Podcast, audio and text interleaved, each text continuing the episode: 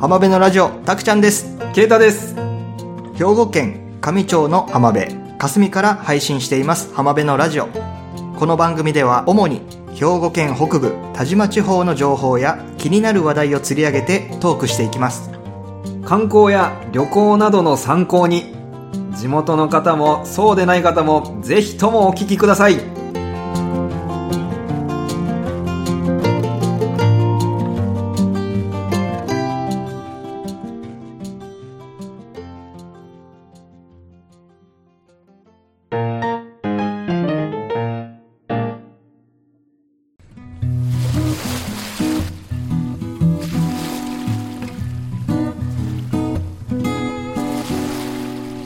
はい浜辺のラジオ始まりましたはい、よろしくお願いします。よろしくお願いします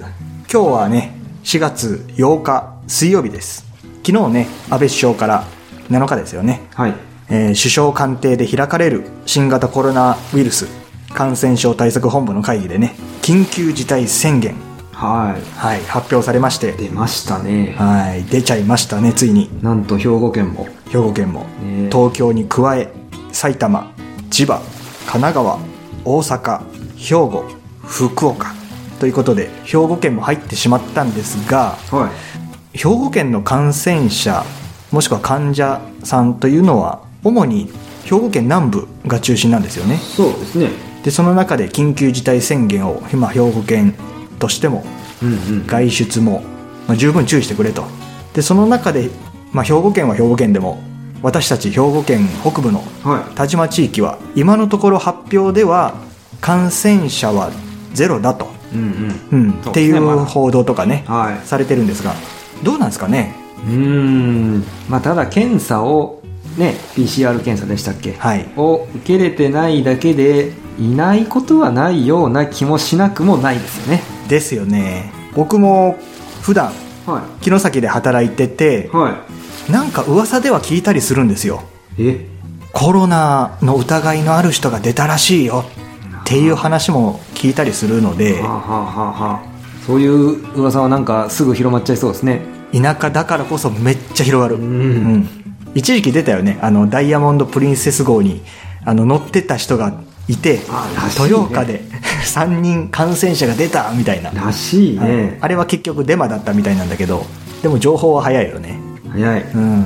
で田島でその PCR 検査もどうも調べると、えー PCR 検査はされてないと、まあ、できないと保健所に電話して結局まあ電話相談しかないとああはあ、症状を言ったりとか。そうそうそううーん。でやるべきことは自宅待機ぐらいしかできないよと、ああ、なまあ、るほ重症化してもねベッド数がないからねど。なんか話によると、感染症対策の、あの、病床が4床しかない。そって聞きますようね。らしいね4床これ PCR 検査受けても田島だったら受けても受けなくてもすぐ医療崩壊起きるレベルっていう 悲しい現実ううんん、確かにね。いや、まあその、ね、緊急事態宣言があって、まあ前々からね、決めてたっていうのはあったんですけど、うんまあ、丸屋のあの宿泊の予約、まあ、今月はちょっと休止をしようかなと、まほあやっぱり遠方からねお客さんが来られるじゃないですかううんうん、まあ、もし、ね、何かあった時に、ただでさえ医療機関がね、あまり整っていない、こう、田舎の地域なので、もし何かあった時に、ね、対応が難しいかなと思って、ちょっと今月はもう宿泊のご予約は、あの、休止しました。だいぶ思い切りましたねう、ん、まあでも仕方がないかな。どうしようもないですからねどうしようもないよね。城崎もねうん。この週は平日、まあ、3日4日、うんうんえー休館のところも増えてですね、うん。緊急事態宣言が出されたことによってさらにまた休みも増えてくるのかなという感じでですね、まあそうだよね。うんまあ、来てもすることないですよ田島にっていうねなんかあのママリンワールドもねあの5月6日まで休園なんですってねそうなんですよね、まあ、でまたおじいちゃんおばあちゃんも多いですからね我々もあねーちょっと気をつけていきたいですねそうですよね、うんこれの方多いですもんうんね、もうすでに感染していると思ってはい行動していきましょう大事です今日の収録もねもう皆さんには見えないですけどはい2メートル撮ってますからねあのソーシャルディスタンスでしたっけソーシャルディスタンシングでしたっけ ディスタンシングスイングスイングの方でした っけ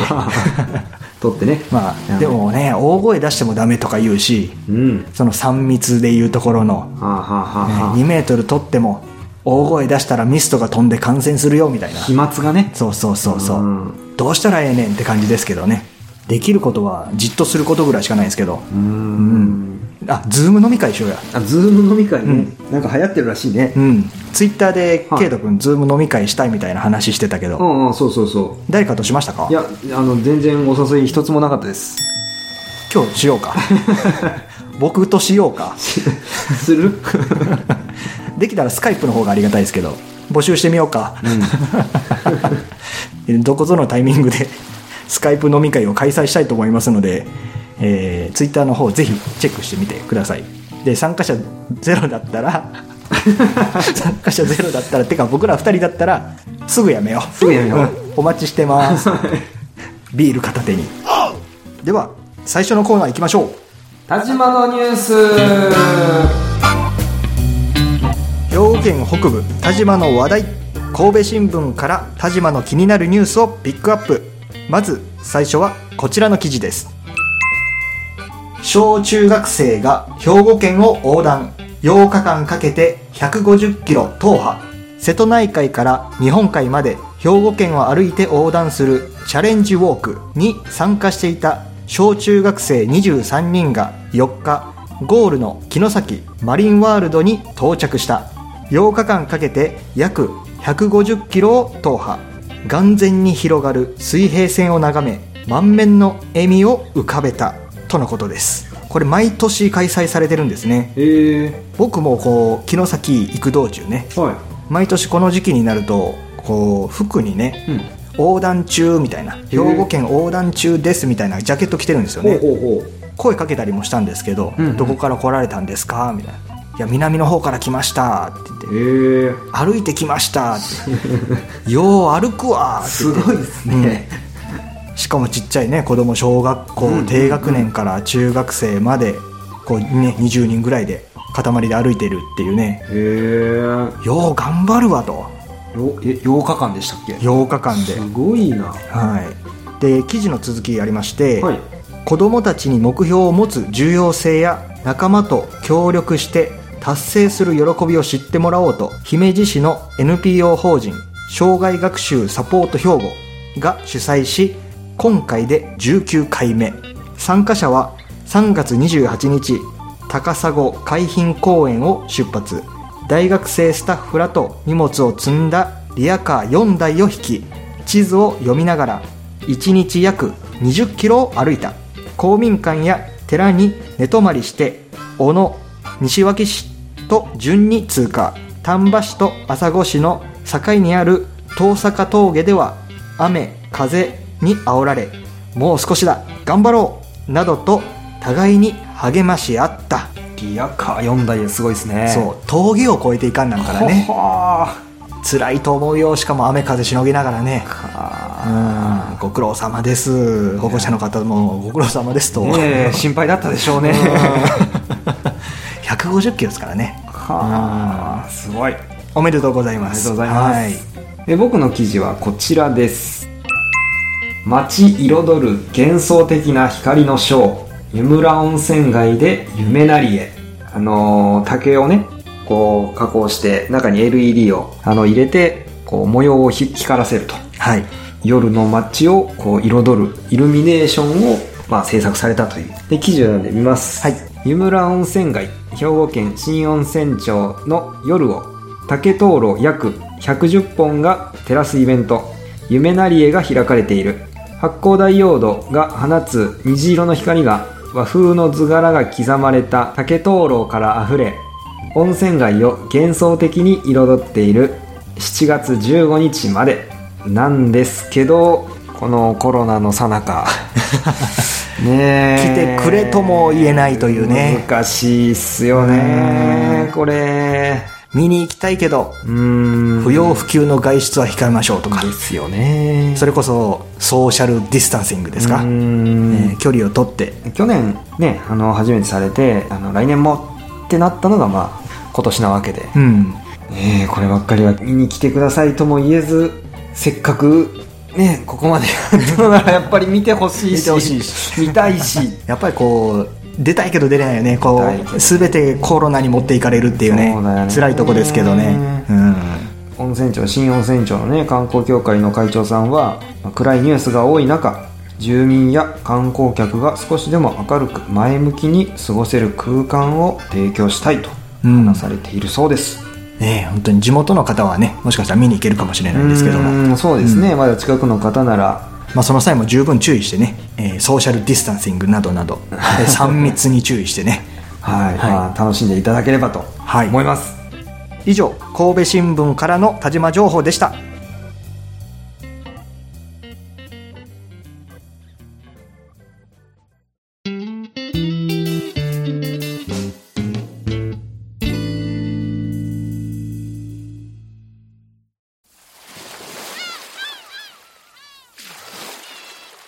以前ね、はい、兵庫五国連邦ってあの紹介したじゃないですかあしましたねはいあの兵庫県を5つの国に分けてうんまあ、その土地土地の特色というか地域性を、まあ、強調して兵庫県をアピールしようじゃないかという取り組み。ホームページの方に、またちょっとね、なんか更新されたんですか新しいのがああるんですよ。以前は各地域のあるあるでしたっけそうそうそうそう、あの、地域だけにしかわからないような、ね、そういうのをあの漫画にして、ね、の出してたんですけど、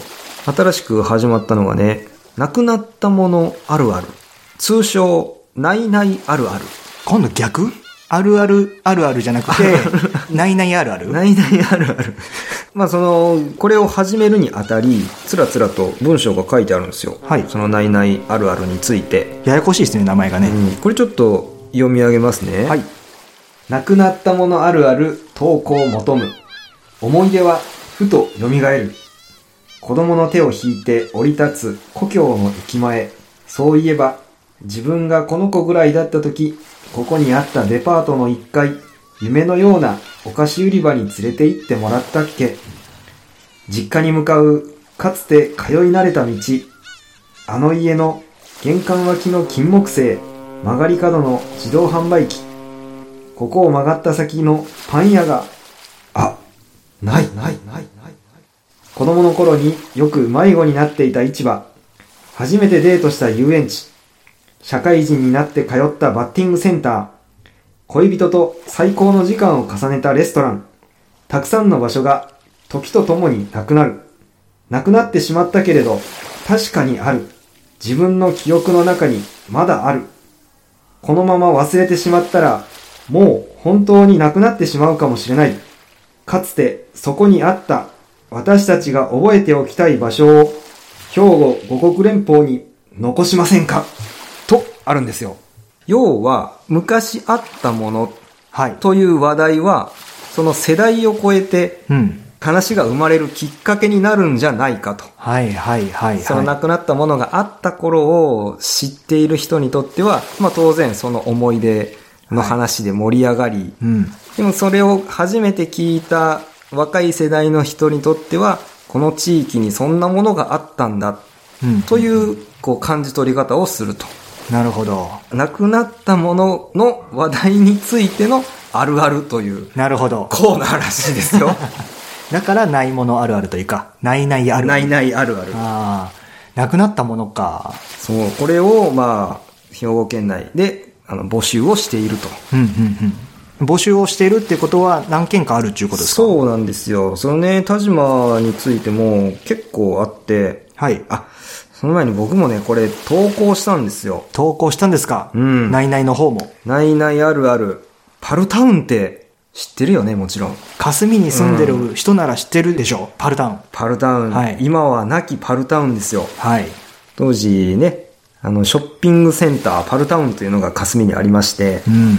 小さい頃、ね、あの、親に連れて行ってもらって、結構ウキウキしたもんですよね。おもちゃ屋があって、ちょっとゲームセンターっぽいのがあって、はいはいはいはいはい本屋があって、うんうんうんうん為替電気とかあったり ねあ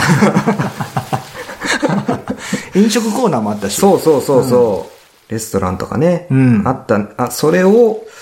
まあ投稿してみたんですけどね。はい。あの、まあ、幼少期に、そのかつて霞にあったショッピングセンターパルタウンに、うん。こう、ウキウキワクワクしながらこう連れて行ってもらいましたと。うん。えー、あるある3いただきました。 3。これ多いんですかこれはね、だいぶ少ないと思い ます。あるあるって、その、共感した人が3人ってことあですかそうそうそうそうそう。そういうこと、そういうこと。人口も少なければポイントも少 ない。それでね、田島のね、その他の、まあ、なくなったものあるあるはい。を、まあ、ちょろっと紹介してみようかなと。めっちゃありそうだよな、田島。田舎だし。あの、なくなったものは多いだろうね、きっと。ちょっと紹介してもらっていいですかそうですね。まあ、これはわかるだろうというのが、まあ、佐藤豊岡店ですよね。ああ、丸さの。丸さという書い てある。はい。ありましたね。大きいショッピングセンタあれは、なんと、ショッピングセンターなんですかね。百貨店ではないですよね。百貨店ではないデパートでもないかー。な。うん。デパートもあるけど、百貨店っぽいけど、そこまですごいものでもなうく、僕そこでね、小学校5年生の頃にね、うんうん親にダダこねてね、うん。犬を飼ってもらったんですよ。ペットショップもありましたそうね、。ペットショップあったじゃないですか。はいはいはいはあいれ、。裏口の方だったかな正面の方じゃなくて、うんうんうん裏の方から入るとすぐペットショップだったんはでいすよね。はいはいはい、ありましたありました。でもそこでも10分15分20分でもうずっと「かわいいかわいい」って言ってそこからなかなか動かないのあ、そうう。んそれがベルベ ルよう覚えとるがな懐かしいな。そうあ、そうだったんだ。なんでベルっていうかうん。ちなみにこういう全くの余談なんだけど、はい家なき子が好きだったんですよあ家なき子ね。はいはい。足立由美ちゃんのああねありましたね。同情するなら金をくれってやつですうんあよったあった。で足立由美ちゃんの役がうん。鈴っていう名前だったんですよねああ、そうだっはいで当時その飼った犬をた。うん。鈴にしたかったんですよほうほうほうほだけど、うちのおかんが、う。はい。鈴にするんだったら、ベルにせえって怒られたん ですよそう。はい、わかりましたって言だっそれでベルて。それで、 わかりましたっ あまり思い入れないよね。て。なんか、なんか、は、はい、みたいな。チーズ犬でしたけどね。ああ、15年も生きたわ。 ああ、長生きしたんだうね。ん。だからね、佐藤といえば、ベルっていうね。誰が知りたい情報 なんだよね。ただね、その佐藤は当然もう今はないんですけど、ないですねその建物がね、ずっとしばらく、その跡地にずっと立ってて、で、ここ最近解体作業が行われて、うん。どうやらそこに観光や芸術に特化した大学ができるそうです。あ、そうなんだ。うん大学か。ねそれ初耳ですね。またまたこれ楽しみですね。えうん、そうですね。ん。他には何かあ他るんでにすかはそうですね、あこれはおそらくわかるでしょう。日和山遊園。日和山といえば、マリンワールドとか。そうです、そうです。はいはいはい。浦島太郎の寸劇、海さんの素潜り、クリームソーダ。え、そういうのがあったってことうーん。あの、でも、竜宮城の建物っぽいのってまだ残ってるじゃないですか。はいはいあ。そこに行けましたよね、昔。そうなんだから船が出てたんじゃなかったかえ、そうなんな。だ。。そううそうそうそう。うわ、一回も行ったことないんですけど。 マジうん。なんであの竜宮城あるんだろうってずーっと思っとったけど。そうそう、そこで、海さんが、何だったかななんかを取ってきてくれるんだよね。サザエアワビトコブシ、うん、そこはちょっと忘れたけど、なんかね、潜潜る人がいた の。えーわワカメと か。え、そうなんだ。そうそうそう。あ復活させてほしいな。活動してほしいけどね。うん今ではね、もう、あの、城崎マリンワールドが残ってるのかなうん。その、もう日和山遊園という名前は、あの、なくなっちゃいましたけど。ああ、そうなんだ。うん。夏になったら、その、遊具場じゃないけど、うん。夏になったら船で、その魚釣りに連れてってくれるおっちゃんは知ってる。おー、ほうほうほうほう。まあめちゃめちゃコアな情報だけどね。あとね、そうだなドライブインパオパオはあ、名前は聞いたことある。朝来市和田山町の主要交差点一本柳角にあったドライブイン。かつて万丹道の終点が和田山インターチェンジだった頃、めちゃくちゃ繁盛してましたが、陽花の方まで高速が延伸したら、錆びれてなくなってしまいました。 ああ、諸行無 常。辛いうな。ーん。なんか道路が伸びてるからね。確かにうんね。できちゃったらね、立ち寄らなくなるっていうね。そうなんですよね。あれが最終地点だったらね、そこからこう下道に行って、で、まあ、おそらく大概の人が通る場所だったんでしょう、きっと。うんまあ、和田山もね、今、道路がつながってとかっていう環境の中、やっぱりその、和田山に降りる車も少なくなってきてっていそうだよね。うん。昔はもうそれ、そこしか道がなかったから、うん。今もね、豊岡の南の方まで今は伸びて、もうすぐ日高からつながって豊岡とか、それがまた佐津につながってとか、それがまた浜坂、鳥取ってねいうね。最終的にはそう繋がるらしいんですけどね、まあ便利なのはいいんだけど、要はね、こういう状態になる、ならないかってちょっと心配だよね。うんもう通る、通過するだけになっちゃわないかな。あ。まあ、それが我々の住んでる芝山じゃないですか。あ、もう通過してますうね。ん。もう通過してて忘れられた土地になってますよ。いやいや、そこで忘れられないよ うに。頑張ろう。頑張ろうな。 あとですね、山陰本線の余部撤去。これはね、コンクリートのあの橋に掛け替わっちゃいましたけどうん、これきっと思い入れある方がたくさんいらっしゃるんじゃないですかね。昔は余るべ鉄橋って言ったらね、やっぱり歴史のある、まあ、鉄橋だったんだけども、んうんうんそれが今コンクリート橋って言ってね、コンクリートになってね、うん。一部その鉄橋残ってんだよね。そうそうそうそう。まあ、そのエピソードの中でも、明治の末に完成し、東洋一の橋梁と言われており、観光名所にもなっておりました。現在のコンクリート製の橋への切り替え後、東側は解体されましたが、余部駅側の約3分の1が展望施設、空の駅として残されています。うん。今ね、エレベーターもできてね、ああ、そうそうそう。鉄橋の上まで登れるというかね、でもまあ、上に登ったところで、特に何もないというね。はい、眺め が、いい、いい眺めはね。いい眺めが見れるだけっていうね。でもまあ面影はあるよね。 そうですね。あれ、ちょっと残すっていうのはすごくいいですようね。ん。まあこれもあれですよ、コロナが落ち着いたらぜひ来てくださいっていう感じですよね。もうそれにつきますね、本当に。もう今は何言ってもコロナが関わってきますから。あとね、スキー場にあったハンバーガー屋。 え何それこれね、八が八北にあったスキー場のハンバーガー屋。全く知らん。これね、僕も初めて、まあ、この、このエピソードで知ったんですけど、うんどうやらね、マクドナルほどっていう名前のハンバーガー屋らしいよ。ダジャレや ないか。ダジャレやないか。これね、苦情来なかったんですかね。ねマクドナルドから。マクドナルほ どそれ鳥取でいうスタバじゃなくて砂場みたいな感じだよな。ああ、確かに。それは砂場は流行ったよ。うんうんうんうん。なるほどは流行ったんかどうかわから。なんなるほどね。まあ、当時は流行ったんじゃないのこれ、こうやって思い出に残ってる人がいるってことは。多分食べた瞬間に、うん、なるほどって言ってたんだろう な。多分そうなんだろうな。なんだろう、マスコットキャラクターとかどんなんだったんだろななるほ どしてんちゃううーんって腕組んで多分そんな感じだと思うけどう。う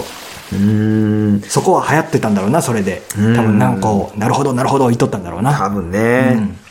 あとね、はい。共和木材とファミリーボーリング場。ん共和木材まあ、ちょっとエピソード読んでいきますね。はい今のコープデイズ豊岡に昔々木材屋さんとホームセンター、そしてボーリング場がありました。特にボーリング場は支援、まあタバコの煙ですね。うん支援とアーケードゲームの雑多な感じがして子供心に怪しげな場所でした。何度か子供会のボーリング大会で行きましたが、不思議な場所でした。もうあんな場所ないんだろうな。えー、全く記憶にないあわの、コープデイズとヨガってあるでしょはいはいあの場所に、その共和、共和ボールだったかな共和木材とその、ホームセンターみたいなのがあって、うんでそこに、ボーリング場があったんですよ。えー、全く記憶にないなで、そこがなくなって、今の、そのコープデイズと、あの、ボーリング場はいがそのままできて、今に至ると。うーんあそうなんだそうそうそうそう。何回か行ったかなその昔のボーリング場。確かにあんまりいい雰囲気ではなかったような気がする。ううんボーリング場は湯村のボーリング場の方に行ってた、ーん。それもなくなったなそれないよ ね。湯村にもあった んだ。あそれもないないあ るあるとそうだな三子畑線工場ってわかるこれも聞いたことないこれね、朝来市にあるんだけど、朝来市の山奥に当時ね、はい。東洋一の選鉱場鉱山から取れた鉱物を、はいはいはいはいこうなんか仕分けるこう施設みたいな選別みたいなそ感うじそうそういうのがあったと。あ、そうなんだ。エピソード読むと残っている基礎部分だけでもすごいと思いますが斜面に張り付くように存在した在りし日の御子畑選鉱場は圧巻でしたとこれへー現在もその跡地になっててこの場所、建物自体はないんだけどその土台のようなものが、まあ、まだ残っててうん。でシックナーっていう先行装置鉱物をまあ分離するはい装置の残骸と言っていいのかなあれはうんもうんうその跡だけが残ってうん。結構ね圧巻その場所なんかジブリっぽい匂いがすうるね。んうんうんうんなんだろうまあ言っちゃえば廃墟なんだけど、うんすごい廃墟感廃墟アートにもな るけどね、うん。あ、そうなんだ。そうそうそうそういう場所が朝来市のね本当に山山奥にあるじゃあこれ、聞かれてる朝越しの方は、うんそうそうそうみたいにななってるっちゅうことやな。なってるといいなえそうなんだね。うーん。そう、まあ、その他にも、あのーいろいろ、そうですね、丸刈りの中学生とどうよか、どういうこと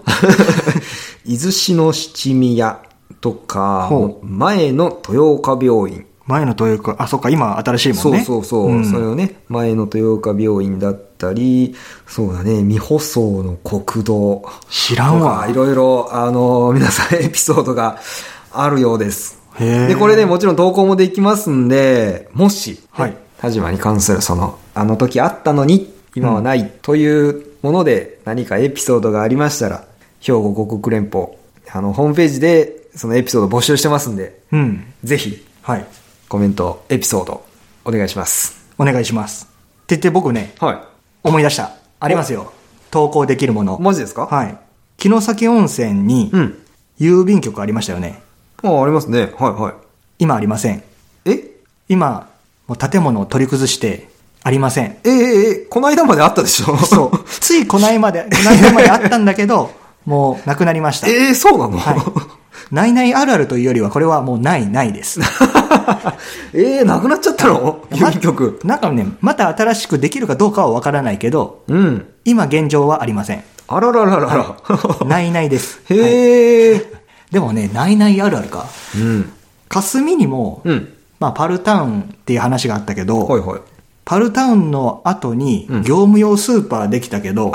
できたうんね。それもすぐなくなったよね。なったね。 そして更地になったっていなっう。たなっうた。んそうだわ。これはないないあるあるだわ。うん。かなり短いスパンのないないだ そう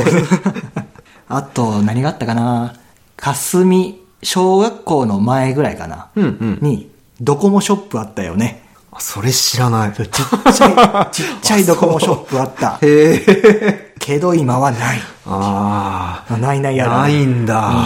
どれだけ知っとる人おるかな。あと僕らのとこで言うと、僕の住んでる家の裏にね、うんはいジョイクックってあったんだけど、あったね。はい。あったあ った。ジョイクックっていうスーパーあったんですうけど、んうんうん。それもないです。ないですはねい。で、あと小学校の頃よくボールとか、プラスチックボールとか、こうバットとか買いに行った浅 田。浅田のおじいちゃんのお店、ない。なくなったね。ないよもうんないないあるある。う。ないよ。もう芝山の人しかわかんないよ、それ。